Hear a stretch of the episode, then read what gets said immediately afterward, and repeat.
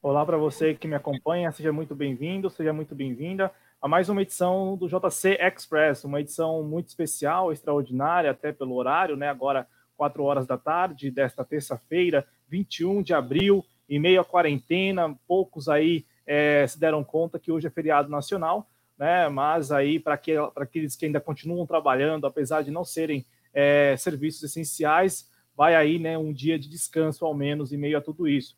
Então, é um prazer para nós aqui contar com a sua audiência, por isso eu peço o seu like, peço a sua inscrição, se ainda não é inscrito ou inscrita. E é claro, o bate-papo está à sua disposição. Bate-papo no YouTube e também no Twitter. Estou aqui com o professor Ulisses, que vai apresentar a nossa convidada e já vai dar início ao nosso papo, um papo muito especial. Professor, seja muito bem-vindo, boa tarde. Boa tarde, Cláudio. Boa tarde. Opa. Ah, tá. Boa tarde, Cláudio. Boa tarde, uh, assinantes e ouvintes e, e pessoal que acompanha o projeto Jovens Cronistas. Hoje a gente está com uma, com uma convidada muito especial, né? Minha ex-colega de faculdade, a Márcia Velasquez Campos, que ela foi, ela é, uh, ela é enfermeira e fotógrafa, né? E no final de semana passada ela, ela passou por uma situação muito, muito terrível, né? Ela estava ela, ela cobriu uma mobilização, uma manifestação, enfim, uh, uma manifestação no centro de Porto Alegre, na qual ela, ela foi agredida. Eu queria que a Márcia desse boa tarde para o pessoal e contasse como, como a coisa aconteceu. Boa tarde, Márcia. Eu não estou ouvindo. Ai, não estou. Márcia, tá me ouvindo?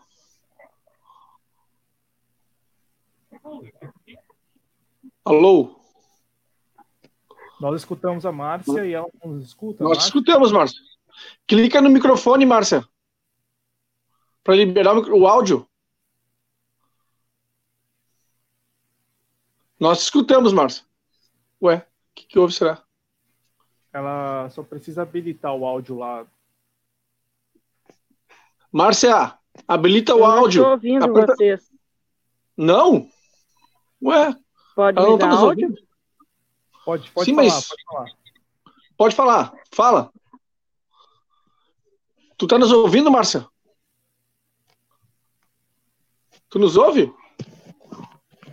Ué, que estranho. Nós estamos te ouvindo. Nós te ouvimos. É. Que esquisito. Bom, vamos, vamos tentar reconectar. Eu vou, eu vou.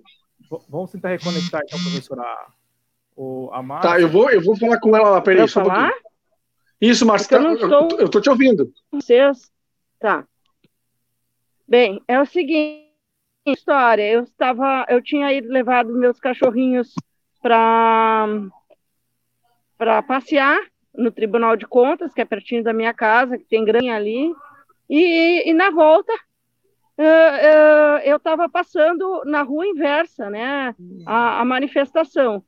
Ah, ah, quando eu cheguei perto da, já estava chegando na Andradas para dobrar, dobrar para a minha rua, ah, eu vi aquele mundo de gente vindo na minha direção, né? E eu cheguei dois passos mais ou menos para trás, eu estava com um carrinho cheio de cachorro e a coelhinha, e, e aí eu me vi frente a frente com a moça sendo agredida. Eu fiquei tão horrorizada que disse: moço, não faça isso. A moça conseguiu fugir e eu levei um soco na boca. Eu, na hora, não. Eu senti dor, claro, mas não percebi que a lesão que tinha sido. Quando eu cheguei na, quase na esquina, uh, mais próxima ainda da esquina, uh, eu botei a mão na boca e minha mão estava cheia de sangue. Olhei minha mão coberta de sangue e, e a minha boca estava pingando sangue. Eu nem tinha visto minha, minha camiseta também é, ficou respingada de sangue eu estava com a câmera fotográfica na mão, opa, eu estava com a câmera fotográfica na mão e também ficou respingada de sangue. Aí eu fui direto para a delegacia, fiz a queixa, né? A delegacia, em princípio, estava fechada em função do, opa, do coronavírus. E, e aí eu consegui que abrissem a delegacia, fiz depoimento, consegui uma testemunha, não, não exatamente do meu soco, uh, e sim do, do, da agressão. A menina, né? A Nina, que eu fiquei sabendo, a moça que tirou a roupa, nem sabia da moça que tirou a roupa, fiquei sabendo até nos comentários depois do Facebook, né? Pensei, em princípio, que quando, quando eu fiquei sabendo que apareceu a moça nua, eu fiquei sabendo, uh, pensei que fosse a do próprio ato, né, do próprio manifestação, mas não, ela era contrária, ela, ela é do teatro, um, quer fazer, ela estava querendo fazer uma manifestação ali, e convidou a moça que apanhou junto comigo, que apanhou antes, né, e o, e o rapaz, que era namorado dela, é namorado dela, e, e aí uh, eles estavam só filmando. Claro, é uma provocação, não deixa de ser, né? Porque sabiam que. E os dois de camiseta vermelha. Mas uh, eles estavam fazendo a manifestação dele. Como eles tinham o direito de fazer a manifestação do outro lado, os outros também tinham manifestação. Deram a razão, né? Saiu para a pancadaria, para a briga. E eu que estava sempre simplesmente passando, levei. Uh, uh, o meu dente afrouxou, um dente da, da frente, mas já está voltando para o lugar. Passei 24 horas sem me alimentar, porque eu não conseguia comer, doía muito a boca, o dente principalmente. O céu da boca parece que, que com, com, a força do, do, soco inchou também, parecia que eu tinha um balão uh, dentro da boca.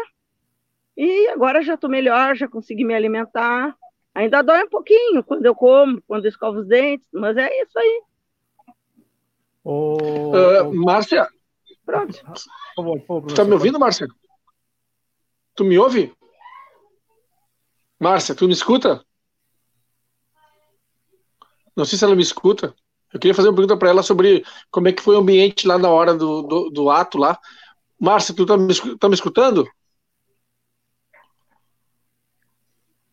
É, eu, eu vou ver se, eu não sei, lamentavelmente ela não, não, não nos ouve, uh, uh, Cláudio, mas o que a gente, o que a gente entende, né, é que assim, uh, é um, foram, assim como outros tantos atos, né, que ocorreram pelo Brasil, né, foi mais um ato uh, dos, de, dos apoiadores do presidente Bolsonaro, né, e que naquela ânsia malucada que eles têm de, de responder tudo na base da violência, de entender tudo pela base da violência, pelo que ela, pelo relato da Márcia, ela vinha apenas eu, ao contrário do que eu imaginava, do que eu tinha lido, do que eu tinha sabido. Não, ela não foi cobrir, ela estava só passando. O que é mais grave, quer dizer, tão grave quanto, quer dizer, ela foi, estava só passando pelo lugar, né? Quando de repente os caras foram lá e do nada agrediram, quer dizer, e o fato de tu estar tá com camisa vermelha, fotografando, filmando, desculpa discordar da Márcia, mas não me, não me parece provocação entendeu? É uma roupa como de qualquer cor, como qualquer cor possível. Agora, se tu imagina isso como provocação, mas enfim, isso, isso é um debate que a gente vai fazer depois. Agora, uma pena. Voltou. É, Tomara que ela esteja nos escutando. Nos escuta aqui. Ô, Márcia, você nos escuta? No... Ouve, Márcia.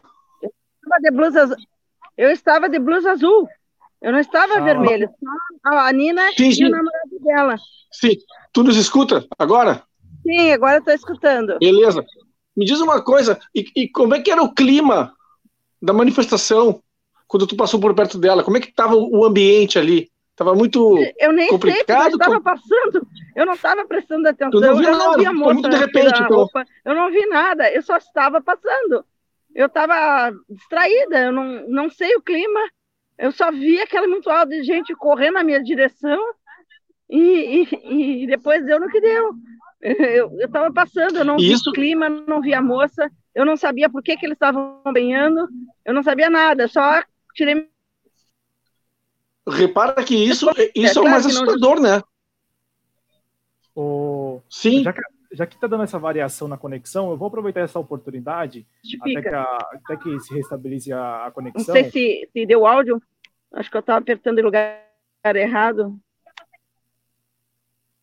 é, rapidamente. Então a gente exibe neste momento o vídeo, o vídeo do momento lá da situação, só para aqui deixar, né, apontar o contexto. Nós estamos nos referindo, é claro, à manifestação em Porto Alegre no último domingo, né, domingo 19 de abril. E aí a Márcia é, foi uma das vítimas ali dos militantes, né, simpáticos ao bolsonarismo que se manifestavam lá, que protestavam levantando bandeiras para lá diante democráticas. E aí, professor, eu coloquei, quando ela falava, né, eu, eu, coloquei aqui a nossa a imagem da boca, é, da, da, situação, né, como, como ficou a, a, a boca da Márcia, né, então eu vou, vou colocar mais uma vez aqui na tela para a gente acompanhar a, a situação, ela mesma compartilhou essas imagens é, no Facebook, Márcia, nós estamos agora compartilhando as imagens que você, as fotografias, né, que você publicou no seu próprio perfil no Facebook, né, a situação de como ficou a sua boca. É, e aí eu pergunto a você, foi, foi, um soco que deram em você, né? Exato.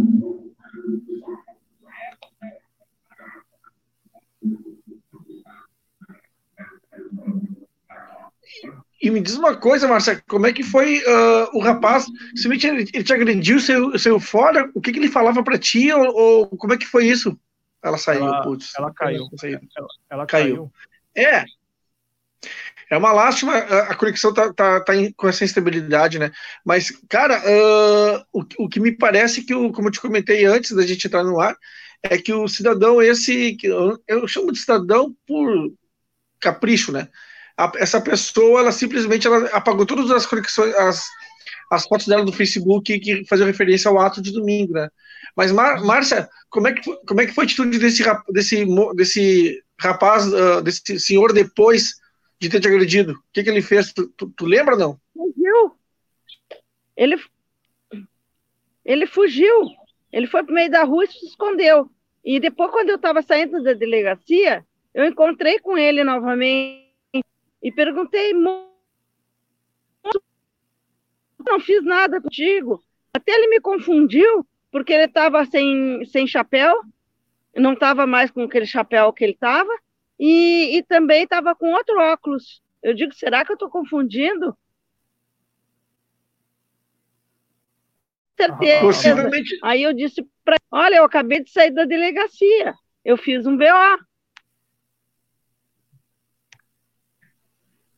É, e ele saiu, inclusive ele, saiu, ele continuou andando. É, e eu, graças a Deus, aí dobrei ali na minha, na minha rua e fui para casa. É, inclusive. Fala, Cláudio. Podemos exibir na minha momento... rua e fui para casa. Perfeito. Ô, ô Marcos, neste momento. Vocês estão me ouvindo? Estamos sim, estamos sim, estamos sim. É, eu quero rapidamente, para a gente. É, vamos exibir o vídeo, o vídeo do momento. O vídeo do momento da agressão né, e é, aquela situação é, que ocorreu em Porto Alegre no último domingo. Vamos colocar no ar.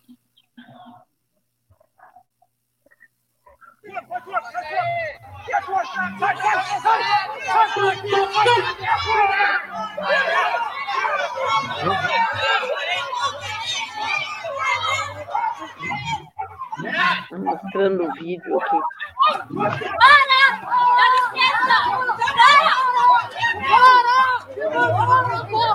Ordinário!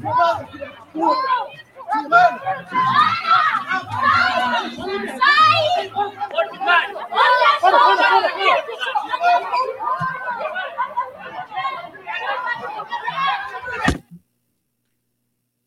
Eu pergunto a Márcia, professor, é, onde que ela estava nessa situação, neste momento do vídeo ali? Ela estava neste momento que você passa, Márcia? No momento que foi gravado esse vídeo? No vídeo da, da Nina Piccoli. Sim. Isso mesmo. Parece, parece exatamente eu levando soco também. Mas nesse vídeo, não, eu não sei se, se tu aparece, não, eu acho que é um outro vídeo, então. E tu fez. Uh, depois disso tudo, tu fez boletim de, tu fez boletim de ocorrência e tu me comentou ontem que tu teria feito uh, exame de corpo de delito, é isso? Como é que tá essa situação?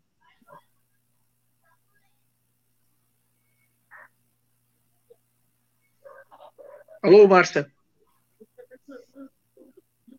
Está instável a conexão dela. Márcia, está me ouvindo?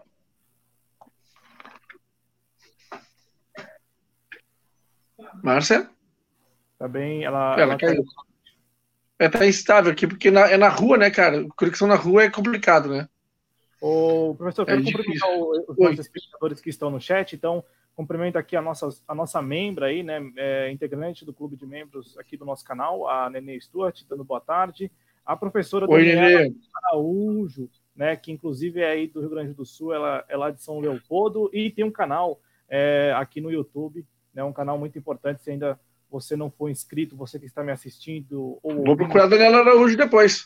É, assista lá e também se inscreva no canal da professora Daniela Araújo, Fernando Gregório da Silva, nosso companheiro e sócio do projeto também, né, está aqui conosco, o Leonardo José Ferreira Galito, né, está aqui conosco, a Ciene Santana, nossa sócia, a, Elan, a Eliana Cesário, olha aí, a nova, nova membro aí do nosso é, clube de membros. Aliás, é, nós estamos com uma meta de um novo membro por live. Então, até o final dessa live, se você puder, torne-se membro aí do nosso canal. A Márcia voltou aqui, professor. Vamos ver se o sinal está oh, melhor. beleza.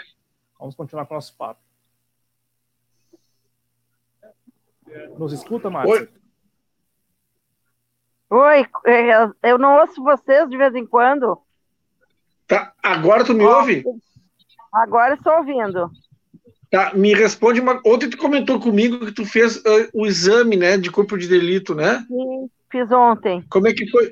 Como é que foi isso? Como é que tá essa, essa todo esse processo? É, ontem, é, inclusive,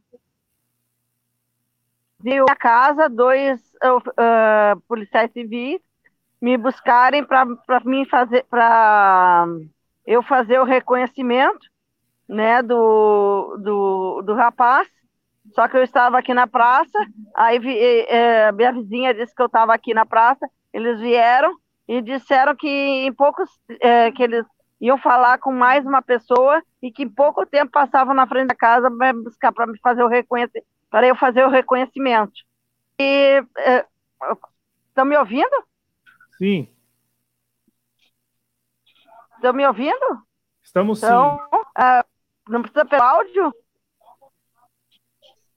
Pode continuar falando, Marcelo. Aí uh, eu, eu, eu, eu, fui com eles, aí eu levei esse cachorro, tudo para casa, e fui fazer o reconhecimento do, do, do, do indivíduo, né? E de tarde eu fui fazer o, o Inclusive estava o, o, que, que foi testemunha também, um rapaz que na hora que eu estava na delegacia fazendo o, o BO, o, o rapaz, uh, um rapaz se identificou e disse que tinha assistido não o meu soco, mas a agressão à, à Nina, essa menina de que estava de vermelho. Que inclusive ela foi, ó, ela e o namorado dela e a moça que, que tirou a roupa também estavam na delegacia ontem, na 17ª delegacia, uh, junto comigo, né? Aí depois de tarde que eu fui fazer o corpo de delito, aí vai ser anexado ao processo, e vamos ver o que que dá, né? Esperamos por justiça. É. Só não estou ouvindo vocês. Exatamente. Também me ouve agora, Márcia? Tu me ouve? Márcia. É a conexão dela também. Alô, Márcia, tá me ouvindo? Não escuto. E, e agora? Tá me ouvindo? É, não, uma, uma pena a Márcia não tá me ouvindo, mas na realidade a gente espera que a justiça seja feita, né? Que, que esse cidadão, que esse indivíduo, como a mesma disse, uh, ele responda na justiça pelo que ele fez a ela, pela agressão, uh, sem menor razão, sem menor motivo, ou melhor, motivo ele tem os dele, né? A, mas que ele uh, responda na justiça pelo que ele fez a Márcia e, e, e, seja condenado dessa pelo que pelos atos que ele teve. É isso. A, a Márcia, ela, ela caiu novamente, e aí, assim que ela voltar, né, a gente dá sequência no papo, eu quero aqui chamar o nosso espectador para fazer perguntas, inclusive para a Márcia, porque é, é, a síntese do, do que nós conversamos até agora é uma pessoa que não estava nem é, ali se manifestando de, de oposição ao, às bandeiras que estavam sendo levantadas, ela estava passando né, com os cachorros. Nem a favor nem contra, ela passava ao largo. Para quem né, não, não acompanhou isso desde o começo, correu na segunda-feira no centro de Porto Alegre, né? entre tantos atos que ocorreram a favor dessas loucuradas que o nosso querido presidente exalta, uh, aqui também aconteceu. E aí ela passa ao largo né, da, da, manifestação, como que não como estivesse só passeando, e agredida gratuitamente por um desses elementos, né? E aí a gente quer que as pessoas façam pergunta para a Márcia, para ela poder responder, né, uh, a partir do chat da gente, dos jovens cronistas aí. Hein, Márcia? Uh, Sim. Agora nos ouve. Ouço. Beleza. Cláudio. Ô, ô, Márcia, eu tenho uma, uma pergunta que é com relação a esse indivíduo, né? É, você disse que teve a oportunidade de é, encontrá-lo é, ali na saída da delegacia ou na delegacia mesmo. Você chegou a conversar com ele? É, houve, é, digamos assim, da parte dele alguma reparação ou não? Não, ele disse que não era ele, seguiu, seguiu em frente. Caraca, oh, oh, e, e, e aí, Márcia, pelo que você falou agora por último, foi aberto um processo, é isso? Sim, foi aberto um processo criminal. E eu preciso uh, ainda fazer um processo civil. Civil, que eles chamam, né? E tu vai fazer isso uh, quando tem ideia? Ah, eu planejo fazer o mais é possível. É, como uhum. tem muita gente se oferecendo para fazer o processo, né? Eu vou uhum. ver ainda quem, quem que eu vou fazer. Tem, inclusive, uma empresa de São Paulo se oferecendo fazer gratuitamente não é a única que está me oferecendo gratuitamente, claro, gratuitamente o, o, o custo do processo, né? Eles ganham depois indenização, né? Uh, ganham uma parte da indenização. Uh, se tiver, né? Acredito que eles não são bobos. Fazer a defender uma, uma causa sem, sem ter lucro, né? Não. Mas, mas tu sabe que às vezes acontece da, de fazer todo, todo esse movimento processual aí gratuitamente mesmo, né? Ainda mais nesse é... meio, nesse cenário que a gente está vivendo aí. Agora, é, é, eu acho louvável que, essa, que os escritórios, que as pessoas se, se disponham a ti, ofereçam né, o Tem serviço a teu favor. Muita né? força para mim, tá? Muita... Nada só um, um de, de, quase mil pessoas, eu acho que meu, meu Facebook está congestionado, tá, eu não consigo atender todos, uh, de tanta gente uh, querendo usar. Um, um, um, desse, dentro desses, só um financeiramente, que ele dizia o nome do, do rapaz, né, que, que me agrediu, só que eu já tinha o nome, o endereço, tinha tudo da vida dele, inclusive eu acho que a vida dele foi devastada pelo Facebook. Cuidem o que, que vão botar no Facebook, né? Porque é, número de conta da, da, da, dos documentos dele, é, endereço comercial, endereço é, residencial, foi devastado. O Facebook não perdoa. Ele, ele expõe a pessoa mesmo. É, na realidade, e, e, essa é uma das críticas que se tem, né, a essa rede social, né, que tu tem uma exposição das pessoas ao limite, né, além do limite até, né. Uh, Cláudio, mais alguma coisa, Cláudio? Não, tenho sim, ô, ô Márcia. É, vamos aqui falar rapidamente do agressor, e aí eu quero também pedir a sua opinião, é, não somente sobre esse episódio, mas sua opinião sobre é, a, a, manifestação e, claro, né, essa reação é, por parte de integrantes desse tipo de, de protesto a pessoas que vestem de repente uma cor que é uma cor que não é, que não nasceu com um partido político, né? Já existia antes e continuará existindo independente do partido político. Então, assim, eu quero só rapidamente, vamos aqui falar do, do Paulo, né? Que é o é o que o, o, agressor. Então, o nome do agressor é Paulo Miguel Hempel. Inclusive, você, é, como disse, já havia identificado, né? Ele, como você disse, teve a vida aí, digamos, nos últimos dias devassada, né? A revista Fórum chegou a publicar uma matéria é, com exclusividade em que fala que ele era, que ele é usuário de abre aspas, né? Usuário de cocaína, bolsonarista que agrediu mulher no Rio Grande do Sul, vive com auxílio doença do INSS desde 2007. Então, assim, é, de fato, houve aí uma reação também como você lembrou, de muita gente apoiando você, apoiando as outras vítimas, e ao mesmo tempo. Não estou ouvindo nada. É, e não, não, não escuta, então. É, é, Mas segue, segue falando, Cláudio, de repente, ela volta depois, sei lá. Vamos sim, lá. Sim.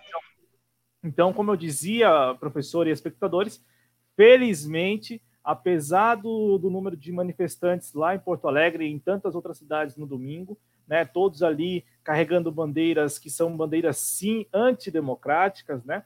É, a, apesar disso, houve um movimento nos últimos dois dias, segunda-feira ontem e hoje, terça-feira 21, como a Márcia aqui relatava para a gente, de pessoas buscando conhecê-las, né, conhecê-las vítimas e também oferecer ali é, auxílio, né, uma colaboração no sentido de ajudá-las aí no processo. Então eu volto para a Márcia, ela voltou aqui. Márcia, eu quero saber de você, e aí é mais uma opinião mesmo, né? É, como você observa esse tipo de manifestação e, claro, esse tipo de reação por parte dos integrantes desse tipo de manifestação? Ela não, ainda não nos escuta, não, né? Ela, não, não nos ouve. Ela está com dificuldade lá e não é ela. Uma né? pena. É, é o sinal do Wi-Fi, né? Na, na, na Eu não estou ouvindo público. nada. É, uma pena. Uh, não, porque assim. Nada, ó, nada. Ó, talvez ela volte de novo e tal. É, na verdade, assim, a, é, a gente a gente tá com. Essa é, uma, essa é uma das características da pandemia, né, Cláudio? Uh, a, a, o sinal de internet no Brasil não comporta tamanha uh, situação, né? Quer dizer, a gente está notando que, não só no Brasil, eu acho, acho que isso aí é uma coisa mundial, né? Não ter um sinal de internet que, que segure uh, todo mundo conectado ao mesmo tempo, né? Talvez seja essa a razão da, da, da, da Márcia estar tão, tão intermitente, tão irregular, né? A, o seu, a sua conexão, né? Não, e, e, sem contar que nós aqui, mídia independente, tem disso também. Então, eu peço aí a compreensão né, do nosso espectador e espectadora. Vou colocar aqui. Ó, voltou. E aí, Márcia, nos ouve? Agora, agora estou ouvindo. Vai lá, Cláudio, aproveita. A, a minha pergunta é, aproveitar, aproveitar. Márcia, a minha pergunta é, olha aí, vocês estão escutando os cachorros da Márcia, os cachorros que ela levou para passear no domingo, né? E que ela só estava levando os cachorros para passear, ela não estava participando de nada, nem a favor nem contra. Márcia, eu pergunto a você a sua opinião sobre esse tipo de manifestação e, claro, essa reação integrante desse tipo de manifestação. Eu, eu acho que cada um tem direito de se manifestar, tem que ser com respeito. Podia ser do lado, vamos dizer, PT do lado do coisa, sem nenhum brigar. É, é ignorância, é violência, não, não leva a nada, só leva a tristeza a, a, a rancores, a mágoas. A, todo mundo tem direito a, a, lutar pelo que acredita. É isso que eu penso. Não, fa, não, não faz diferença estar tá, dois metros de, de, de, um do outro, ou um quilômetro, ou uma, um, do outro lado do país, não interessa. Todo mundo tem que se respeitar. E todo mundo tem o direito de lutar pelo que acredita. Exatamente. Exatamente. Márcia, ah, agora falando como enfermeira, que tu teve essa carreira né, de, de enfermeira, o que, que tu acha dessa questão da pandemia, do coronavírus? Qual a tua opinião? Olha, um horror, um horror. Ninguém sabe exatamente, né? O, o, como é que eu vou dizer? Os sintomas sabem, sabe que tem que se cuidar, que tem que ficar dentro de casa o máximo possível, ou pelo menos uh, uh, se tiver em algum lugar com, com mais gente, usar máscara. Uh, eu estou aqui na praça, né? Mas eu, a minha, minha amiga está a dois metros quase de mim. Ela, ela veio de máscara, né? E a gente tem que se cuidar. Tem o álcool gel na minha bolsa, né? Qualquer coisinha, a gente passa a mão no álcool gel. São, são cuidados. Aqui, aqui é, é, a gente procura não ficar muito próximo um do outro. A gente está junto, mas está separado para exatamente para não se contaminar, nem eu a ela, nem ela a mim. Uh, e Márcia, tu como enfermeira que tu foi, tu defende uh, a, a, manutenção do isolamento social? Com certeza, né? A Organização Mundial de Saúde diz, então vamos seguir ela, né? Ela é que sabe. É, eu, eu, te pergunto isso porque estão começando a, a, ter ações, né, decretos, enfim, municipais, estaduais, até mesmo a intenção do governo federal, do presidente, né, que é de abrir, abrir definitivamente tudo mais, ou mesmo abrir uh, paulatinamente. O que, que tu acha disso? Tu acha que então uh, o caso era, era manutenção? Eu, particularmente, também acho isso, mas queria que tu falasse isso para nós, sobre, dessa tua opinião sobre isso. Olha, a gente a está uh, seguindo os passos uh, de, da autoridade máxima, né? A autoridade máxima, no caso da saúde, é a Organização Mundial de Saúde. Então, uh, como é que a gente vai, um, uma pessoa uh, leiga, como o presidente mesmo, né? Ele não sabe, ele não é médico, ele não não está ciente da, das, da, exatamente da, da, da, doença. Ele sabe que está matando muita gente, que está infectando uh, né, todo mundo, uh, mas a gente tem que ter um pouco de, de bom senso, né? antes de dinheiro no bolso, dinheiro depois se vai em busca. Claro, a gente sabe que tem coisas, mas tem que eh, como é que é? criar meios para para a economia não quebrar. Isso quem pode fazer é o governo. Eu não gosto de, de falar muito de, de, política, né? Porque as pessoas um, eh, condenam muito se não é o, o, o, que, a, o pensamento delas. Se não é igual o pensamento delas, não presta, uh, é idiota, é isso. Então, uh, eu não gosto de falar muito de política assim em público, né? mas a gente tem uma autoridade máxima de saúde. Por que não seguir ela? Ela, ela tem médicos, ela tem, ela sabe. Ela, infelizmente, nós estamos passando com esse problema, que é um problema bem grave, né? E para te ver quanta gente já matou no mundo inteiro. Só que no Brasil, no, nos Estados Unidos, parece piada, parece real, que, que é uma coisa eh, assustadora né? Parece que, se eu não me engano, tem 20 mil mortes. Que é, isso? É, quase, se não é 20 mil, é quase 20 mil. É, é, um absurdo isso. Exatamente. É Mas a gente está passando por essa situação, né? E, e, quanto mais no mundo, juntando Itália, Espanha, França, China e outros lugares do mundo mesmo, quantos mataram junto? Eu não sei exatamente quanto, mas eu acredito que mais de 30 mil pessoas, é, com certeza. É um assustador, assustador mesmo. É o, o... Eu sei que a economia precisa Sim. se manter, mas o governo que dê esses auxílios, essa coisa sustentando é. a economia, fazer girar né, um pouco o, o dinheiro, o, o, o, ICM entrar dinheiro né, para os uh, municípios, para os estados, semi-estado, uh, né? Mas uh, eh, para entrar algum dinheiro, retorna para eles mesmo, né? É, então, se retorna para eles o dinheiro, porque é tanto imposto que o que ele vai, eles vão dar para a população é, é, mínimo.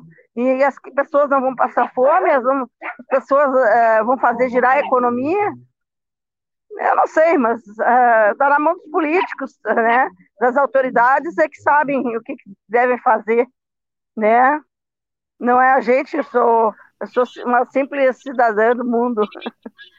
O... É isso aí, é isso aí. Cláudio. Professor, a, a Márcia ela falou que ela não, não curte muito falar de política em público. No entanto, ela se viu, infelizmente, envolvida uma situação que tem muito de política, né? Porque a, a situação de domingo mesmo, uma manifestação ali pró Bolsonaro, pró desgoverno Bolsonaro, né, que como nós classificamos pelo projeto de Jovens Cronistas, né, e, e ali é, as pessoas se vendo agredidas. Então, assim, Márcia, é, eu, eu, aqui, eu, aqui eu agradeço já, da minha parte, pelo menos, professor, a sua participação e cumprimento mais uma vez reitero aí, olha, olha só os cachorros aí da, da, da Márcia, cachorros, mais uma vez.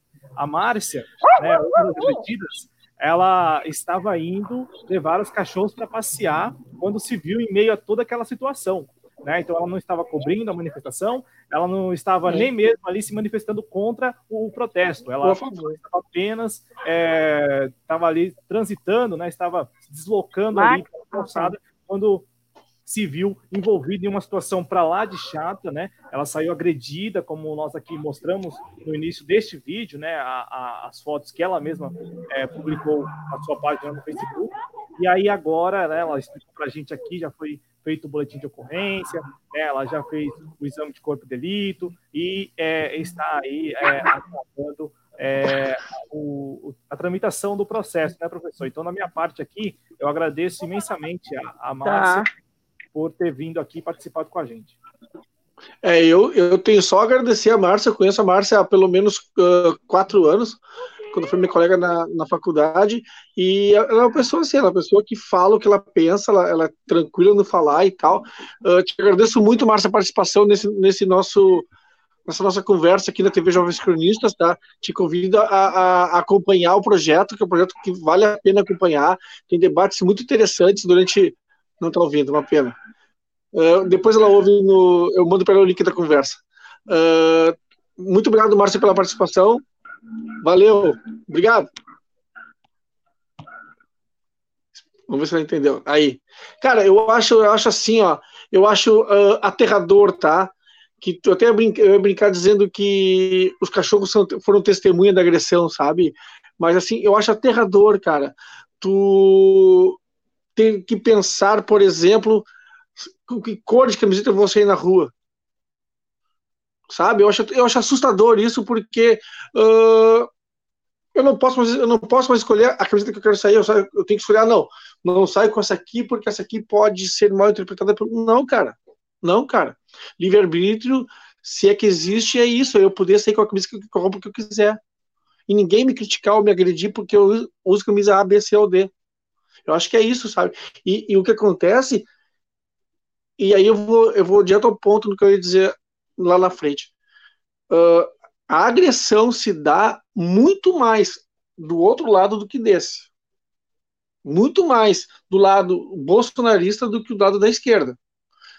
Eu não, eu não, eu não me lembro de ter visualizado, de ter presenciado uh, de, uh, discussões acaloradas. A discussão acalorada, o, o arranca-rabo, como a gente diz aqui no Rio Grande do Sul, ou, que, ou quebra-pau, acontece, começa de lá para cá ok? Então, acho assim, acho, acho temerário, uh, de novo, que, que eu saia de casa temendo pela cor da minha camiseta. Sabe? Não, não, não pode ser assim. Não ah. pode ser para ninguém. Ô, professor, ainda mais por aí, onde vermelho também é a cor de um clube de futebol, né? Então, assim. Baita clube de futebol, de passagem, né? Diga de passagem, né? Com deixa, todo respeito. O, o, professor, eu, eu vou. A, a, a Márcia ela está aqui no estúdio ainda. Eu vou ver se ela está escutando. Se ela estiver escutando, a gente vai cumprimentá-la mais uma vez. Caso não, aí a gente agradece como nós fizemos da, da última vez agora, né? E é, ela Beleza. nos acompanha depois. Márcia, você nos escuta? Continuo sem ouvir vocês.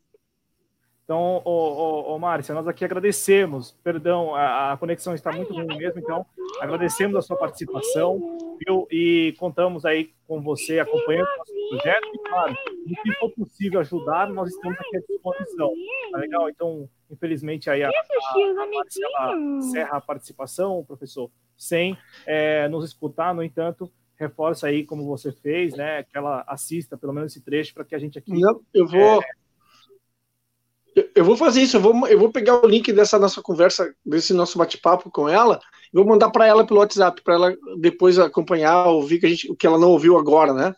Porque eu acho, eu acho um relato muito, muito importante, cara. Eu acho um relato que, que é muito rico em, em detalhe. Eu acho que ela, ela mostra, por exemplo, como eu, eu, comentei até, ela estava passeando, cara. Ela estava indo levar os cachorros para, sei lá, para pra praça. Quem não conhece aqui em Porto Alegre, uh, tu tem o centro de Porto Alegre e essa, essa praça onde ela tá, Brigadeiro Sampaio, uma praça uh, num lugar meio afastado, sabe? Então, assim, e, e onde aconteceu essa, essas cenas do vídeo é perto dessa praça. Essa igreja que tem atrás, que tem atrás do, do, do vídeo, a igreja, uh, que agora não me recordo o nome, essa igreja tem uma maldição, segundo a lenda. Ela, ela tá escutando. O escravo, Hã? Estou escutando. Ela ah, Igreja não, mas... das Dores. Igreja das, das, dores. dores. né? A das dores, né? Que tem aquela que tem uma maldição do escravo que disse assim, que a igreja nunca vai ser acabada, né? Isso. Quando, ele foi, quando ele foi preso e tudo mais, né? Quer dizer, ele não sei até onde isso é lendo ou não é lendo. Sampaio. A Praça do Sampaio que eu vou escutar agora, né? Sim, e, e, esse, esse preso que foi, foi forcado, que disse que não, não ia ser mais uh, acabada nunca a igreja, ele foi forcado na Brigadeiro Sampaio. Uh, eu quero te agradecer, Márcia, pela disposição de nos. Uh, Meu celular está acabando essa, a bateria. Essa Obrigada. E acompanha o projeto dos Jovens Cronistas. Um abraço, valeu. Obrigado. É, aqui, é. aqui é assim, professor. Aqui nós já nos despedimos três vezes da Márcia e, e felizmente nós conseguimos agora que ela escutasse a, a, o nosso cumprimento. Então, não dá nada. É, quem está assistindo compreenda que isso aqui é um veículo de mídia independente, alternativo. Portanto, aqui nós contamos e muito com a conexão dos nossos colaboradores. Então, talvez a minha conexão é, seja razoável, ou ruim ou boa, e a do outro colaborador não. Então, compreendam isso nas mais. É, nós estamos no Twitter e no YouTube. Então, no Twitter e no YouTube. Eu quero cumprimentar aqui, professor, o Adriano Garcia, que chegou aqui no nosso chat, ele que não, não pôde participar desta nossa conversa com a Márcia e, e também né, não pôde participar deste programa do JC Express ela deixou aqui o ele deixou aqui o caloroso abraço para Márcia. Grande Adriano. Também a revolta dele, ele que é editor é responsável aqui pela, pela, pelo projeto e ele disse o seguinte, ó, quem será que deu dislike? Quem será que deu dislike? Olha, é, Olha. É, deram dislike aí, né? Então, é, quem deu dislike, nós sempre falamos, né? Deixa aí no bate-papo ou na sessão comentários por que do dislike, né? Enfim, é, é porque a conexão estava ruim, compreenda que isso, infelizmente, nós não temos como controlar, né? Então, é, naquilo que cabe a nós aqui do projeto, os nossos colaboradores, nós tentamos é, fazer o melhor trabalho. Então, é, tentar dispor da melhor conexão, né? Tentar é, ali colocar no ar tudo que for possível para ilustrar, para tornar essa comunicação mais é, contextualizada, como fizemos aqui exibindo o vídeo, como fizemos aqui exibindo a imagem lá da agressão da boca já, né, da Márcia, é, agredida. Então, aqui eu quero cumprimentar também é, o, nosso outro colaborador do projeto Jovens Cronistas, o Antônio Cardoso, que, a propósito, publicou uma coluna, o seu último texto na coluna de ontem, ele que é colunista de jovenscronistas.com, direto de São Luís do Maranhão. Professor, é, Marina Ruth, está por aqui também, né? O Adriano não, não, não pôde estar aqui conosco, a Marina Ruth, então, boa tarde para você. E para todos os outros que estão só nos assistindo e não mandaram ainda um olá no chat, né, o chat está aí à sua disposição para você é, cumpri, é, cumprimentar o nosso público, né, mandar aquele abraço, enfim, falar de onde você. E, e, e o, que, o, o, que, o, o que dá para lamentar também é, é, é, isso, entendeu? Como eu já disse no começo, uh, ela, a agressão se deu, uh, tipo, primeiro que agredir não leva a nada, né? Agredir errado de princípio, né? E outra, ela estava ali, né, cara? Ela podia ir na farmácia comprar uma, uma alguma coisa. Não, ela tava levando os cachorros para passear, sabe? E eu acho que a gente tem que entender que isso é, tem, ganha um volume de, de, de preocupação, porque a intencionalidade do cara em agredir ela não tem motivação pessoal nenhuma. O cara simplesmente encontra ela, vai lá e ela passa na frente dele, vai lá e bate nela.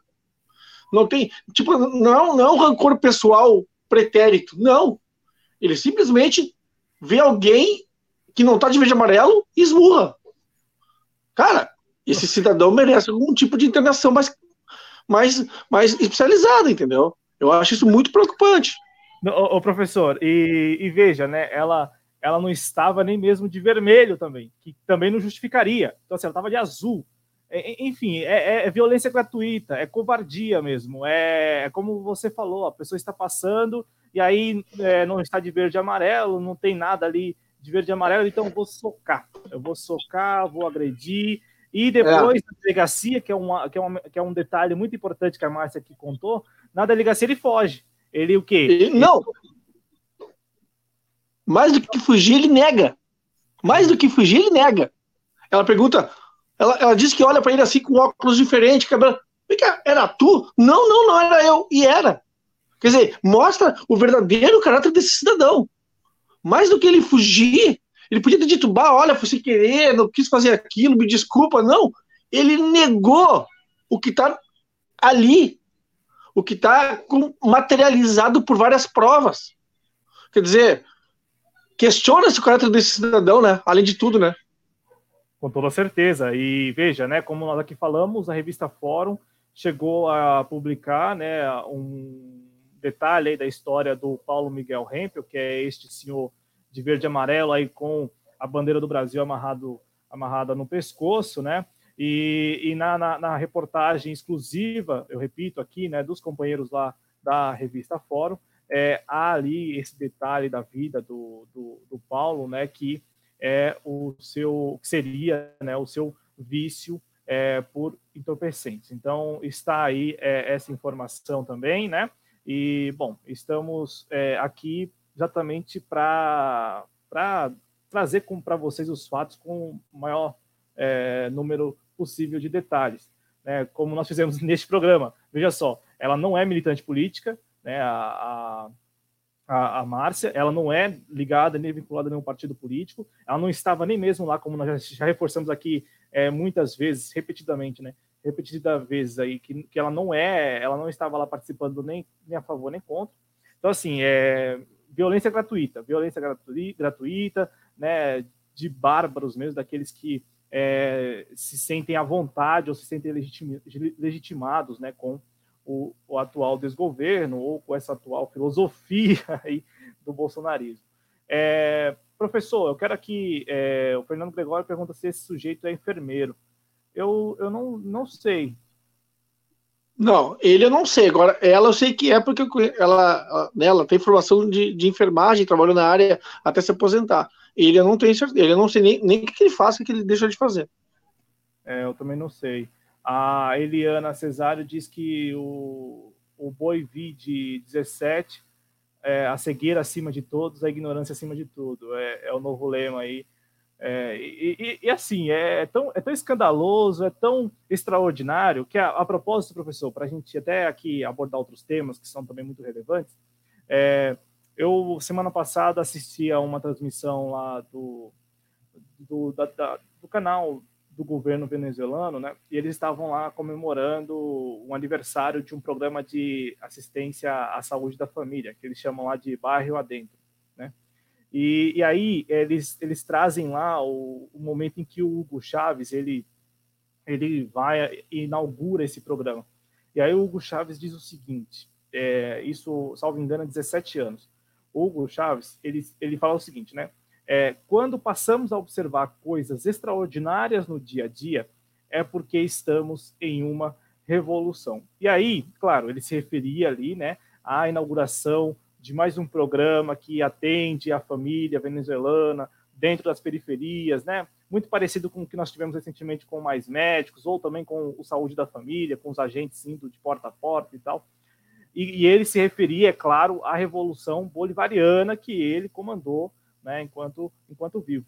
E aí eu trouxe essa citação porque nós temos observado no Brasil, há, há, ao menos cinco anos, ou se quiser voltar em 2013, então sete anos, situações que são sim extraordinárias, absurdas. Né? No entanto, é, elas são absurdas e extraordinárias para o lado negativo, né? elas são ruins é, na sua essência. E aí, professor, eu provoco aqui você e os nossos espectadores também até que ponto isso que nós estamos assistindo não é uma revolução? Não a revolução que nós acreditamos e a revolução que nós talvez aí defendemos como sendo a mais apropriada, a mais correta para a sociedade brasileira, para o Brasil, enquanto um país independente, autônomo, né, sendo redundante exatamente para reafirmar aqui, então, independente, autônomo, é, que viva e consiga é, existir, se desenvolver sem a necessidade de aceitar e se subordinar a outros interesses, né, a outros países. E aí eu, eu falo isso porque nós temos visto diariamente coisas extraordinárias, né, apesar de serem ruins, mas são extraordinárias, são inéditas, são ali, é, digamos assim, absurdas, né? Uh, é, é verdade. Mas, Cláudio, olha só. O que, que eu entendo como um processo revolucionário, tá? Uh, o processo revolucionário, para mim, o que, que é? é, é quando tu rompe com a estrutura social vigente, tá? E isso tu não tem. O que tu tem são manifestações uh, extraordinárias, concordo contigo, mas são manifestações esporádicas ou, ou, ou que sejam, vamos dizer assim, semanais, vamos dizer assim, mas são manifestações. Não, elas não elas não se, elas não somadas, elas não, elas não formam um processo revolucionário, entendeu? Porque, por exemplo, assim, o que, que eu penso? Tu tem, tu teve um rompimento democrático, tu teve uma, uma estrutura bem caracterizada de, como a gente chama, né, de golpe em 2016, quando, quando era Dilma Rousseff, mas tu teve uma manutenção da estrutura de poder vigente. Ou seja, sai a Dilma, entra o Temer, e a estrutura uh, bicameral, por exemplo, né, deputado, Câmara de Deputados, Senado, Governo Federal, né, essa, essa estrutura se mantém. Acontece as eleições, Bolsonaro se elege com inúmeros problemas que a gente sabe quais são, isso se mantém, quer dizer, o que pode haver lá na frente, a gente não sabe, porque isso, isso que eu vou dizer agora é bola de cristal, uh, é algum tipo de rompimento institucional democrático. E aí não é revolução, aí é golpe. É golpe dentro do golpe. O que, que seria? Por exemplo, ele vem ameaçando, ele vem dando letrinha, como a gente costuma dizer. Ah! Primeiro ele disse agora, ele se desdisse ontem, dizendo: ah, não, aqui não fecha congresso, não sei o que, não sei o que. Não sei, cara. Faz um mês atrás, uns 20 dias atrás, ele disse no, no famoso cercadinho dele lá no Passo Planalto: ah, que democracia, até a democracia de vocês está em risco. Quer dizer, calma, né? Decide o que tu quer, né, cara? Ele é muito assim, ele é muito, como a gente diz, muito bipolar, né? Hora ele diz uma coisa, hora ele diz outra. Ele diz uma coisa hoje, amanhã ele se diz disso. Ele volta. Só que o que eu acho, ele fala uma coisa e espera ver que, como é que vai ser a reação da, da, das pessoas. Redes sociais, imprensa, etc. Se é negativo, ele volta atrás. Sem menor, sem menor pudor. Eu acho isso. Então, assim, não é revolução. Para mim, são eventos semanais que, de repente, têm a mesma conexão de ideologia, vou colocar assim, né?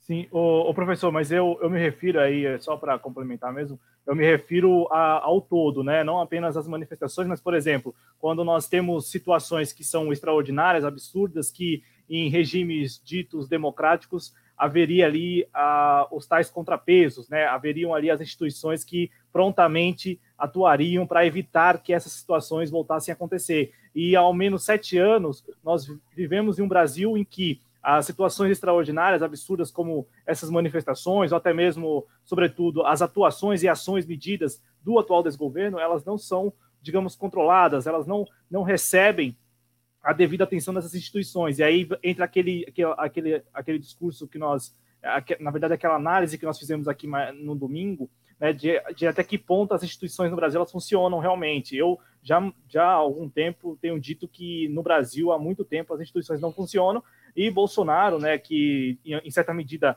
é uma consequência dessa não, desse não funcionamento das instituições, ele neste momento teria é, mais poderes do que essas instituições né, ali é, já muito debilitadas, em situações em situação muito já é, deteriorada. Então, assim, a, a, minha, a minha colocação quanto a, a ser uma revolução ou não é mais no sentido do todo, né? Porque é, ainda que cheguemos aqui com um público, sei lá, de milhões de pessoas, é, me parece que neste momento não há é, uma saída dentro da institucionalidade, sabe? No, no, não me parece que, por exemplo, a PGR vai atuar, não me parece que o STF irá também interceder, me parece que estão todos muito, é, digamos, vinculados né, numa coisa só. Então, é, mesmo que eles façam o que eles estão fazendo, me parece que não haverá reação. É só nesse sentido, entendeu? No todo. Sabe o que eu penso, uh, Cláudio, que eu vou dizer agora? Tu lê, uh, seria problemático, e eu acho que uh, se torna problemático, melhor dizendo, quando, por exemplo, um deputado vai a, uma, a um curso qualquer, deputado federal vai a um curso qualquer, e diz que para fechar o Senado, o STF basta um cabo e um soldado. Aquilo sim é preocupante.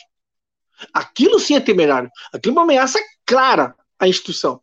Quando, por exemplo, um deputado vote a favor ou contra o impeachment, isso, isso é irrelevante, não vem ao caso aqui. Mas quando tu faz um voto enaltecendo a memória de um torturador, cara, tu tem que ser preso. Aquilo sim, ali ele passou do limite. E mais, ele não só foi aplaudido, como virou presidente. Aquilo sim, ele devia ser dali preso. Agora não, né, cara? Ele, em nome da, da liberdade de expressão, deixa-se ele falar isso aí. Então eu vou falar isso aí também. Vou enaltecer torturador, já que pode. Sabe? Quer dizer, esse, isso que é preocupante. Tu passa do limite várias vezes e, e o que acontece? Qual é, qual é a resposta? Qual é o contrapeso, como tu mesmo diz, né? Das instituições STF, Senado, etc. É um tweet. É um tweet, é um comentário numa rede social. Cara, é uma hashtag. É o que eu chamo de revolta da hashtag, né? Não, né, cara? Vai chegar um momento em que ele vai cortar isso tudo bem. Nós não, a gente não pode ficar esperando que aquele se ah, como, como eu falei bobagem. Não, cara. Tem que haver uma atitude institucional. E não adianta só ficar dando tweetada. Isso não resolve. É, não, não, não basta. E, e, claro, né, eles só ficam nessa de, de tweet aí porque sabem que, a, querendo ou não, a plataforma que, em que essa, em que todo esse, esse, eu ia chamar aqui de lixo, mas em que tudo isso se dá, é, né, é a mesma plataforma que, que eles defendem. Então, digo isso, me refiro aqui ao STF, ao Congresso Nacional. É até estranho, professor, quando eu ouço de bolsonaristas, ah, pessoas que votaram, não, não vou chamar, não vou classificá-los de bolsonaristas, mas que votaram em Bolsonaro falam assim: nossa, o Congresso está contra o Bolsonaro.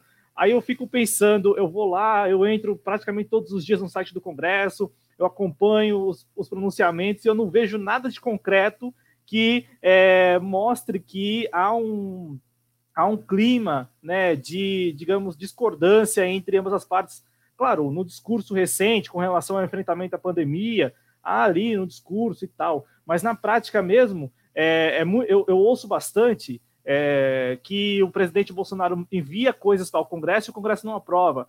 E aí não tem quase nada que o Congresso, que o Congresso tenha recebido do, do Palácio do Planalto né, como medida ali para discussão e aprovação. Tem as medidas provisórias que são é, editadas prontamente, já começam, começam a, a valer, e aí passa-se o tempo numa articulação para votação, caducam, como aconteceu nessa semana, é, quase aconteceu nessa semana com a medida provisória 905, né? E só não caducou porque houve ali uma, uma rápida atuação do próprio Bolsonaro para é, ali revogá-la, né?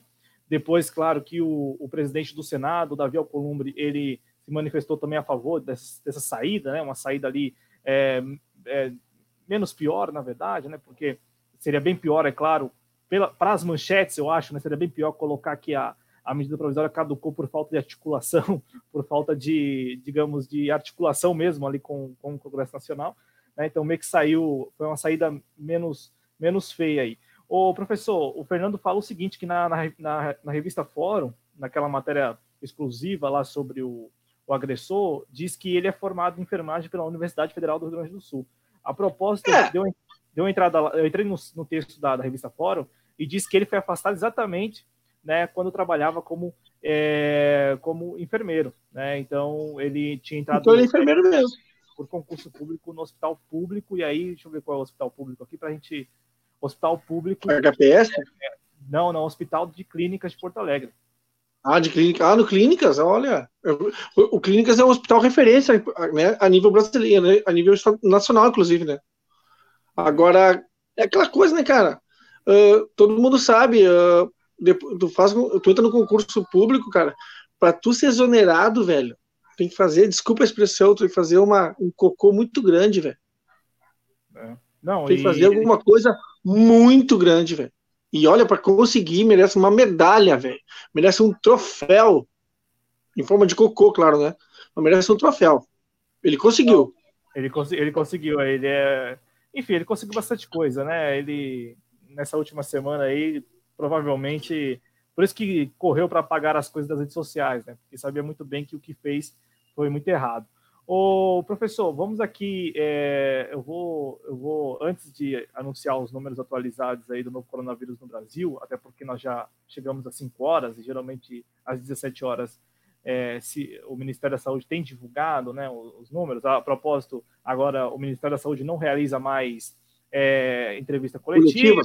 né? Só, só apenas divulga ali no site os números, né? É, isso é temerário, né? Erra cálculo. Desculpa, eu acho isso é temerário.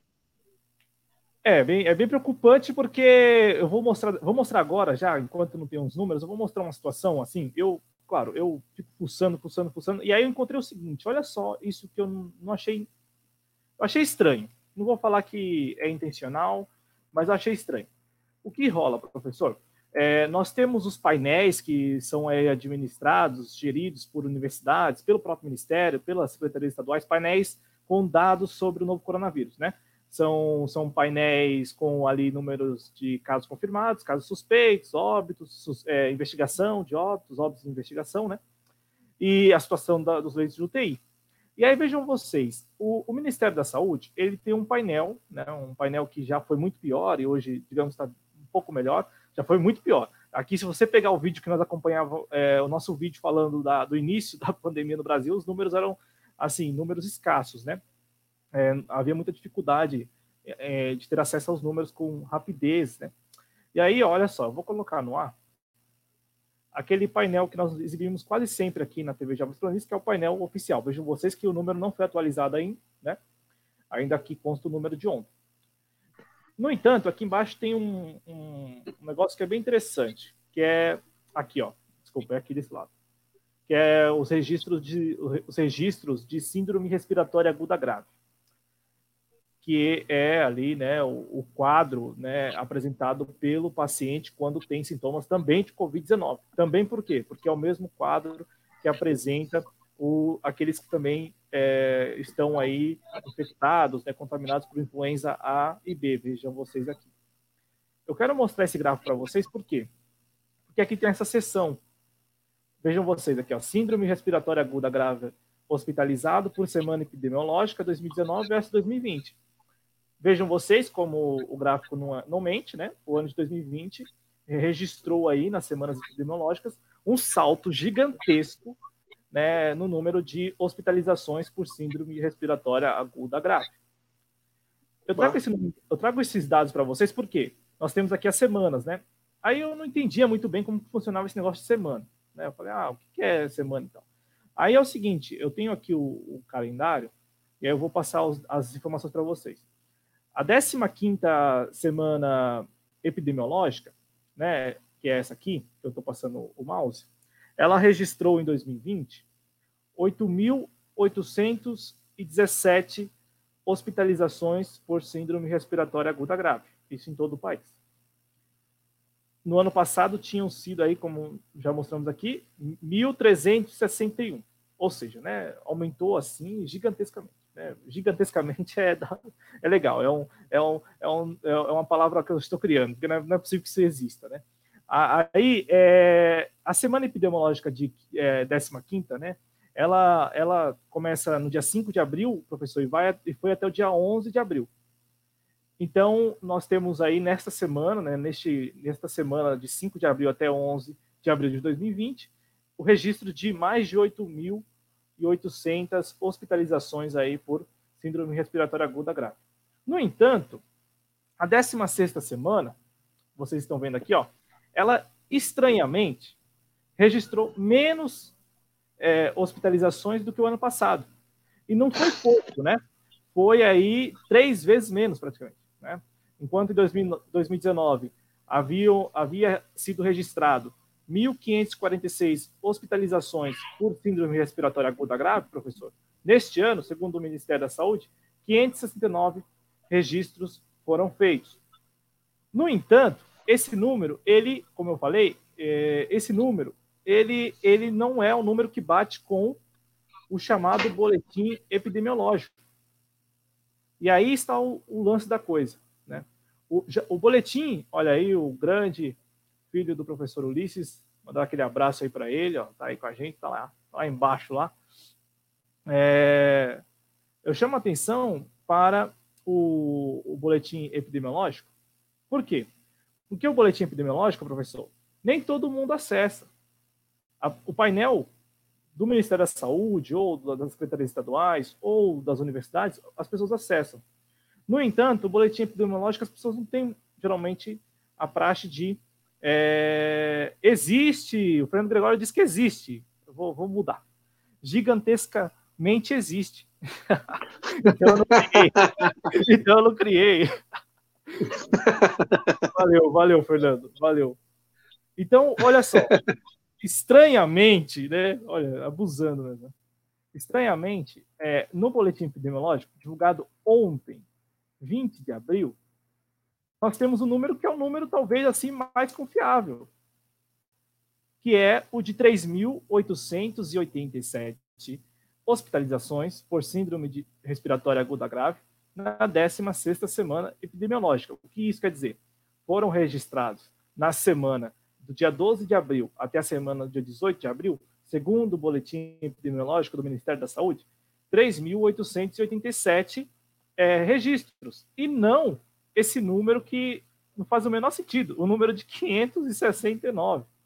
Então, assim, professor, eu passo a palavra para você, porque é o seguinte: nós temos é, já posto que a subnotificação é um problema, e é um problema que é, será reduzido na medida em que foram é, forem aí testadas as pessoas, né, em que haver, é, haver mais testes. Então, o que eu passo a palavra para você é que nós, nós temos o problema da subnotificação e também temos, ao menos a princípio, um ruído, para não dizer que é um ruído até intencional.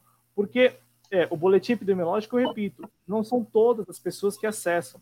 Não é porque as pessoas não têm, é, não têm como acessar, elas têm como acessar. No entanto, é muito mais prático você acessar o painel. Né? Você vai lá no painel. E, em tese, o painel seria alimentado com esses números do boletim epidemiológico. Então, assim, há um ruído, e é, não é um ruído, é, digamos, sem problemas. Por quê? Porque é um, é um ruído que mostra para o grande público, ao menos no painel, que houve uma redução gigantesca de hospitalizações. Quando o próprio Ministério da Saúde, no boletim epidemiológico, diz o contrário, diz que continua alta, é, continua alto, perdão, o número de hospitalizações. Então, professor, é só, eu, eu quis trazer isso aqui para todo mundo acompanhar, porque me pareceu muito estranho. Pareceu muito estranho porque isso não estava ocorrendo até semana passada, por exemplo, e aí já nessa semana já começa com essa.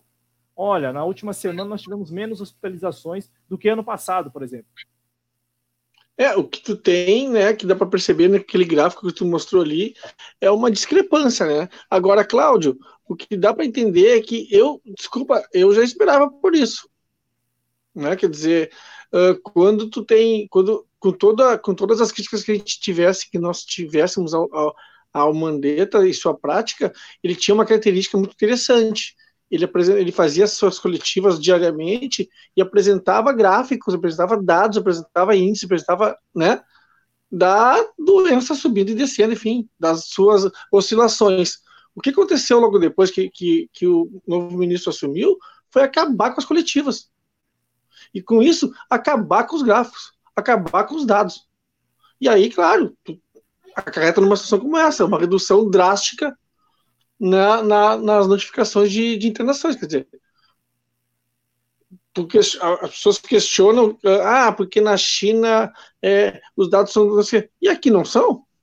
Essa é a pergunta que eu deixo. Aqui os dados também, não, de repente, não se tornarão uh, discutíveis? Para mim, são. É, porque, porque os nossos dados seriam confiáveis 100% e os dados de outros países não, né? Eu estou falando isso para os dois lados, né? O que nós trabalhamos aqui, aliás, é exatamente nos, com base nos dados oficiais. E dados oficiais não apenas de uma fonte. Por isso que nós aqui nos, nos permitimos até falar em subnotificação, porque nós conseguimos aqui fazer comparações rápidas com vocês aí, mostrando para vocês, como nós fizemos agora, mostrando esses dois gráficos, que são da mesma fonte né? O Ministério da Saúde coloca algo no painel, que é um painel que é usado aí pela grande mídia, todo mundo, na verdade, por todos os brasileiros que querem saber os números oficiais atualizados. No entanto, o boletim epidemiológico, que é um documento mais rico em detalhes, é, ele está lá disponível também, no entanto, não são todas as pessoas que acessam. E aí, a minha preocupação é que esse ruído gere nas pessoas a impressão de que houve uma redução drástica é, no número de hospitalizações é, de uma semana para outra. E, e, o próprio Ministério, professor, fala no boletim epidemiológico que não houve essa redução drástica. Então, assim, é, claro, pode, pode ser tanta coisa, né? Pode ter sido um erro de atualização do painel, mas eu vejo que é, há ali é, haveria talvez aí uma intenção também, porque essa mudança que ocorreu na semana passada dos ministros é, é uma mudança exatamente para gerar ao menos a impressão na sociedade de que as coisas estão é, para voltar à normalidade, não é?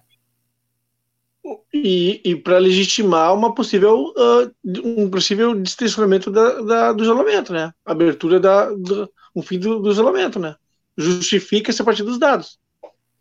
Exato, não, e é, é, bem, é bem complicada essa situação. Eu estou aqui, enquanto o professor falava, eu estava aqui procurando os números atualizados, mas, enfim, o Ministério da Saúde ainda é, não, não atualizou o painel, então nós não temos os números aí é, deste momento. Enquanto isso, eu vou aqui é, passando informações ainda sobre o novo coronavírus, porque é o seguinte: nós temos, claro, a maior preocupação em torno da pandemia é evitar, né, é evitar o colapso do sistema de saúde, seja ele público e o privado também.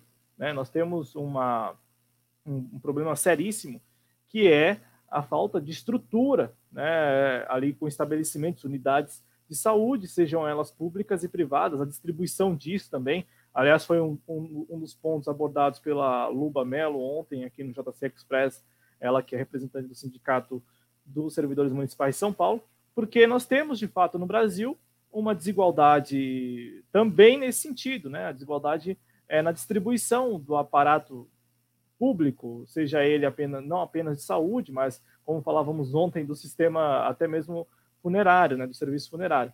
Então, nós temos, por exemplo, estados que já entraram em colapso, é, tanto no, no, no, serviço de saúde, seja ele público e privado, como também no serviço funerário. E aí aqui eu quero compartilhar com vocês um vídeo, e aí é um vídeo, digamos, forte, no entanto necessário para que a gente compreenda a dimensão dessa crise. Não, mas eu, eu já quero antecipar aqui que não é para gerar pânico, como nós nunca fizemos aqui ao longo dessa cobertura. Né? Ninguém aqui quer gerar pânico. Nós aqui sempre tentamos trazer as, as notícias de maneira é, mais tranquila, né, para evitar exatamente que as pessoas, sei lá, fiquem aí é, dentro das suas casas é, atormentadas, né, fiquem é, com medo. Não, não é isso. Nós só queremos é, aqui é, compartilhar com vocês a, a, dramaticidade de tudo isso, né, de tudo isso porque nós estamos aqui evitando, e eu vou compartilhar o vídeo sem o áudio, porque nós estamos aqui falando, professor, é o seguinte: em Manaus, nesta terça-feira, é, o serviço funerário da cidade deu início às chamadas valas comuns, né, ao enterro, ao enterro de pessoas é, em um único espaço. Claro, é, há ali uma preocupação, ao menos, é, da Prefeitura de Manaus, né, que é gerida pelo PSDB, né, pelo Arthur Vigílio. É, há, uma, há uma preocupação, ao menos, no sentido é, de colocar o nome né, sobre os caixões e, e, e também ali é, demarcar né, o local de cada um, ainda que não tenha, digamos, como, como separar uma vala da outra. Então, me parece que eles estão trabalhando no sentido de, olha, é, vamos tentar aí colocar aqui é, placas, né, que, que lembrem as pessoas, enfim, para ter ao menos, é, digamos, esse, esse momento da lembrança ali, né, para a pessoa retornar lá. No entanto, a, a, é, a situação é, é para lá de, de, de, calamitosa, né? E é o seguinte, eu quero aqui, de calamidade, perdão, eu quero aqui falar que a Prefeitura de Manaus, ela chama esse sistema aí de trincheiras. Né? Então, é, é um enterro coletivo de, de, de pessoas. A, a, a, as trincheiras terão é, 10 urnas, né, 10 caixões. E aí eu quero aqui, é, vou dar o play no vídeo para a gente. Não, não tem áudio, eu preferi não colocar o áudio para a gente não, não ouvir o áudio. Tá legal? Então vou, vou, vou, vou falando aqui, professor, você também se quiser falar, mas é o seguinte, ó. Nós temos aí já é, situação muito parecida com a que vimos é, na semana é, passada, semana passada não, nas semanas, nas últimas semanas nos Estados Unidos, né? Então começa a haver aqui no Brasil também essa esse enterro comunitário, digamos assim, né? Se isso não é colapso, né? E assim, nós não aqui, sei o que é. Nós queremos reforçar. É, Hoje a maior preocupação é evitar o colapso e aí vejam vocês, nós estamos falando das unidades de saúde e também é, estamos falando, claro, da, do serviço funerário. Né? Então, nós precisamos garantir né, que as pessoas elas tenham é, a oportunidade de continuarem vivas e quando isso não for possível ali, né, ao menos é, terem a, uma oportunidade de um enterro digno também. Então, é, nós temos que aqui reforçar isso e esse vídeo aí, que foi amplamente compartilhado nas redes sociais nesta terça-feira, registra a dramaticidade do momento, assim como tantos outros vídeos mostrando também, professor, a situação nos hospitais que não estão vazios, como é, muita gente aí, muito mal intencionado, é, curte falar, né, e, e, e, fala, e fala sem, sem qualquer propriedade, porque é, nós sabemos há muito tempo aqui no Brasil que os hospitais eles são hospitais lotados e, e isso, claro, é independente até da região. Já falei muitas vezes que aqui em São Paulo mesmo é muito comum, qualquer dia da semana, você encontrar hospitais lotados. É, até, até mesmo, uh, acho que foi hoje pela manhã que eu assisti na televisão os percentuais né, de ocupação dos leitos em alguns estados, tudo assim, né, cara? 100%, 99%, 90%, São Paulo era 60%, quer dizer, mas na atual situação, passar de 60% para 60% para 80% é muito rápido, né, cara? É, é, muito assim, quer dizer, não vai achando que tá só porque 50% que tu tá de leito ocupado, que vai rápido, que vai demorar, melhor dizendo. Isso vai rápido, né, cara? E outra coisa que as pessoas não têm que entender, pela última, definitivamente, é que tu tem que ter leito de UTI, se for o caso, leito de UTI com respirador. E, e, nem todos têm respirador, cara. E nem todos têm UTI. E aí? Como é que fica? É. Eu tenho uma amiga minha que está que tá isolada, que está internada num, num, hospital aqui em Porto Alegre, aguardando definição se está o resultado, né, se está ou não uh, com, com Covid-19. Quer dizer, e ela se coloca preocupada, ela sente com dificuldade para respirar, tu, né, me deu várias informações. Agora, tu imagina, né, cara, de repente tu tem que escolher entre quem, quem usar o respirador. É, é complicado, a gente não pode chegar nessa situação, né, cara? Não, e, e, nós temos um gargalo que é, inclusive, assim, explicitado pelo próprio painel. Vou, vou voltar aqui ao painel, só para mostrar a vocês que nós temos um gargalo ó, é, enorme de casos em investigação. Vejam vocês aqui, ó.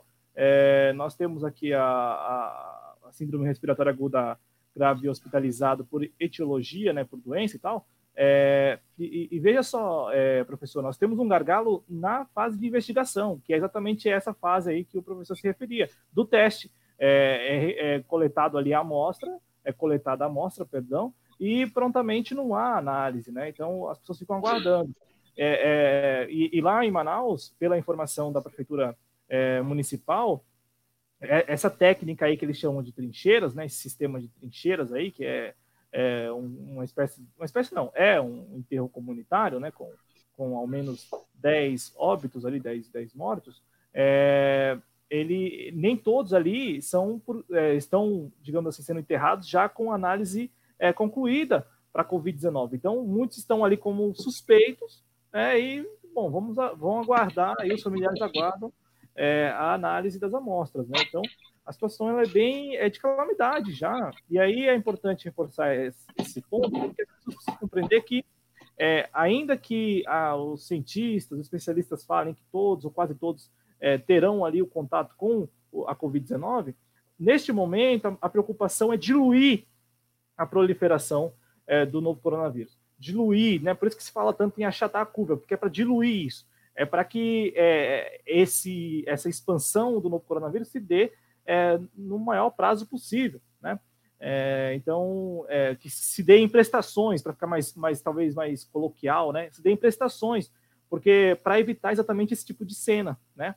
E, e, Manaus, aí, com números de ontem, né? A, a cidade de Manaus e o estado do Amazonas é, já registrava também ali é, uma situação é, muito, muito ruim.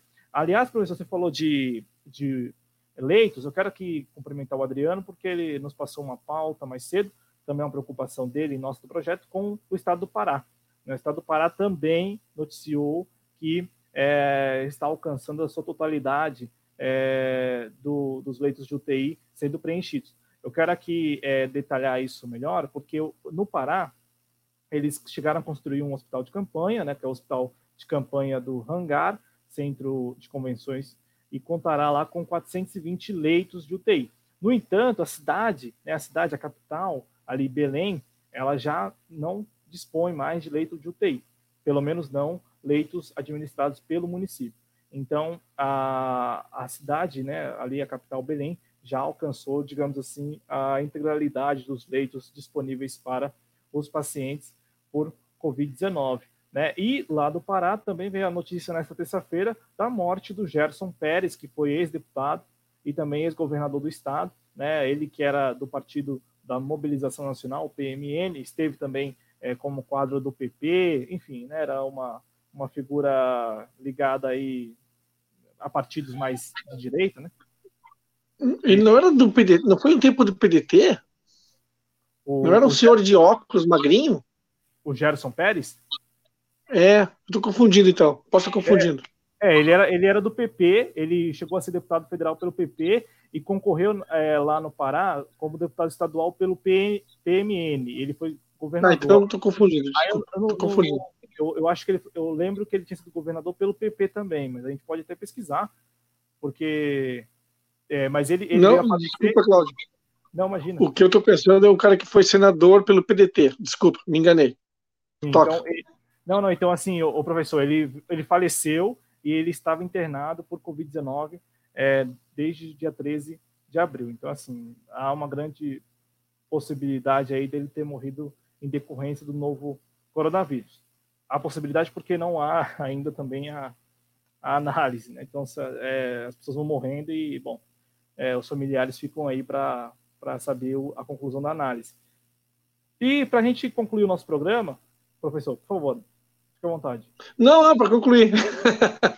para concluir, uma informação que é preciso falar, né, sobre o auxílio emergencial é, até hoje à tarde, o aplicativo Caixa Tem, que é um aplicativo que nós já explicamos aqui, é, já, se já não bastasse, já não bastasse, perdão, o aplicativo é, Caixa Emergencial, do auxílio emergencial, tem um outro aplicativo que é para gerir ali o, o crédito de 600 reais, né? Para aqueles que não têm conta na Caixa. E esse aplicativo, até hoje à tarde, apresentava muita, mas muita, imagina só, muita instabilidade, instabilidade.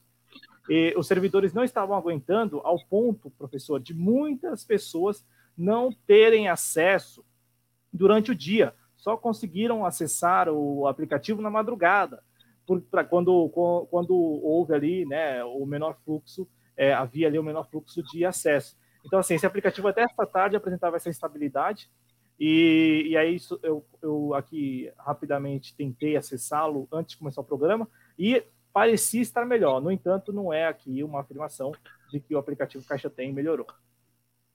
Para mim não é surpresa, tá? Porque tu imagina assim, ó, tá todo mundo angustiado, pessoal que tá precisando dessa grana, angustiado, precisando dessa grana. Imagina só, ah, tá à disposição o aplicativo. Primeiro que uma coisa, desculpa, né, cara, extremamente elitista, né?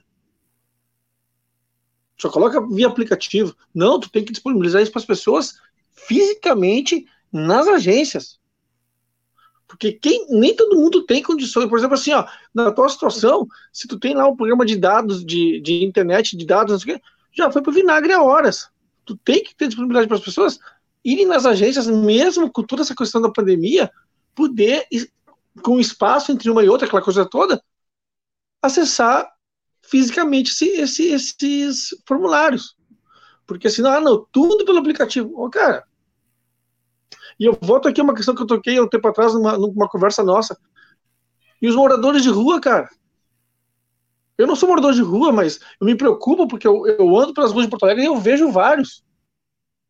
Eu me pergunto, essas pessoas não são pessoas? Não são gente? Não merecem esse auxílio do governo? Não merecem que o governo as reconheça enquanto cidadãos brasileiros? É. Sabe? Dizer, essas questões que nós temos que levantar também, né? E assim, é, é, é, é assustador, cara, porque assim, uh, evidente que esse aplicativo ia cair, que o sistema não ia conseguir, que o Wi-Fi não... Isso a gente sabia, só faltava saber quando ia acontecer isso. Não, professor, se me permite, olha só, é, você foi perfeito porque é, é super elitista. É, no entanto, olha só a gravidade da coisa. É, tem um outro aplicativo, que é esse aplicativo que apresenta instabilidade, que é o Caixa Tem. Esse aplicativo é ainda mais elitista por quê? Porque ele, é, apesar de ser voltado aos vulneráveis, vulneráveis, vulneráveis, aqueles que não têm conta sequer né, na Caixa e no Banco do Brasil, ele não apresenta, ele apresenta essa instabilidade e as pessoas passam o dia todo, isso depois já, já aprovada a análise, né, análise, análise lá dos dados. Então, assim, nós temos um problema que é esse problema é, de se permitir apenas o acesso ao auxílio emergencial, desde que a pessoa se cadastre, né, pelo site ou pelo aplicativo, o vulnerável, vulnerável, vulnerável, que é aquele que não tem nem conta, ele tem que ir para outro aplicativo. Então, assim, ele, são dois aplicativos para quem já não tem nem acesso a celular. então, assim, já, se não bastasse um, tem outro. É sensacional. E esse outro aplicativo é o aplicativo que é o. É, é, digamos assim, o cara, o cara tá na esperança ali de ganhar, aí ele recebe a informação que ganhou, que tem acesso. Conseguiu. Aí, aí, ele, aí ele corre lá para o aplicativo e o aplicativo não funciona. Pô. Entendeu? Tipo, tá lá, né? Vem cá, tá no horizonte, saca? É. Que não chega nunca. Que não chega nunca. Lamentável. É, é Lamentável. É, muita, muita sacanagem. Então a gente encerra Isso. Só para encerrar, uma última, uma, uma última palavra, tá? Isso é para o governo de lá na frente. Ó, oh, nós demos para tantas milhões de pessoas dinheiro e não deram. Não, não, e, e, e, isso, é, eu quero dar um número aqui, né, que é até vergonhoso. A, a, Caixa, a Caixa divulga esses números diariamente como se fosse números, assim, sensacionais. Mas eu, não, eu, eu vejo que isso joga contra eles, que é o seguinte, dos quase 60 milhões de pessoas que podem aí vir a receber o auxílio emergencial, a Caixa Econômica informa que desde o dia 9 de abril, portanto, três semanas, conseguiu aí é, pagar 24,2 milhões de brasileiros.